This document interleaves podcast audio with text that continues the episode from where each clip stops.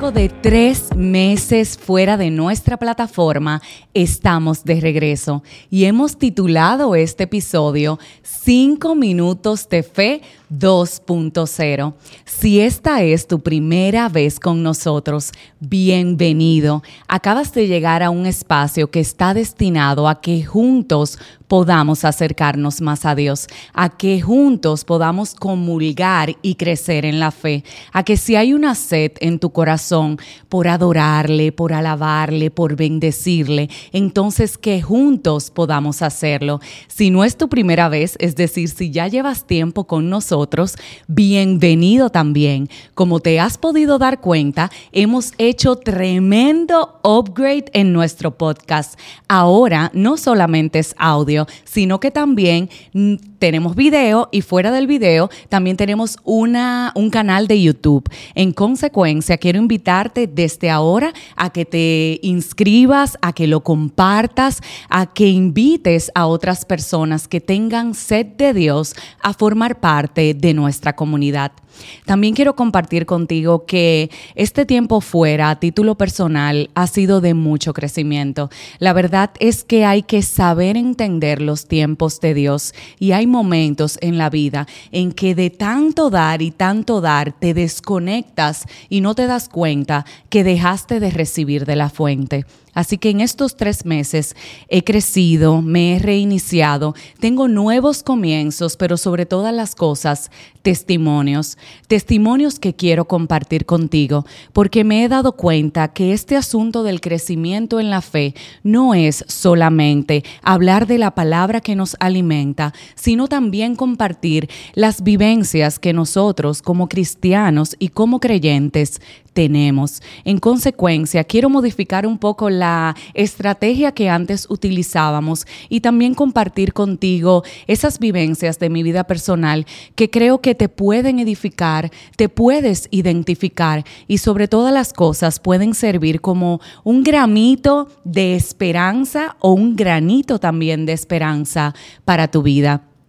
Quiero que sepas que en estos tres meses he estado deseosa de volver, pero entendiendo que todo acontece no en tu tiempo ni en mi tiempo, sino en el tiempo de Dios.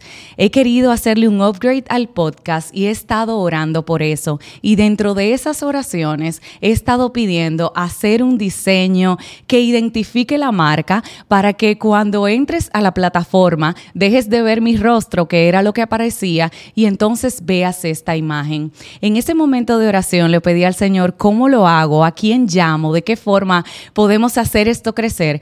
Y me llegó a la cabeza el hermano de mi cuñada, a quien contacté Elvis y públicamente de verdad que quiero bendecir su vida porque cuando le expliqué lo que necesitaba, me lo hizo el mismo día y para que veas cómo Dios se manifiesta, literalmente me lo regaló. Otra iniciativa que tenía es este teacher que estoy estrenando, que efectivamente dice cinco minutos de fe.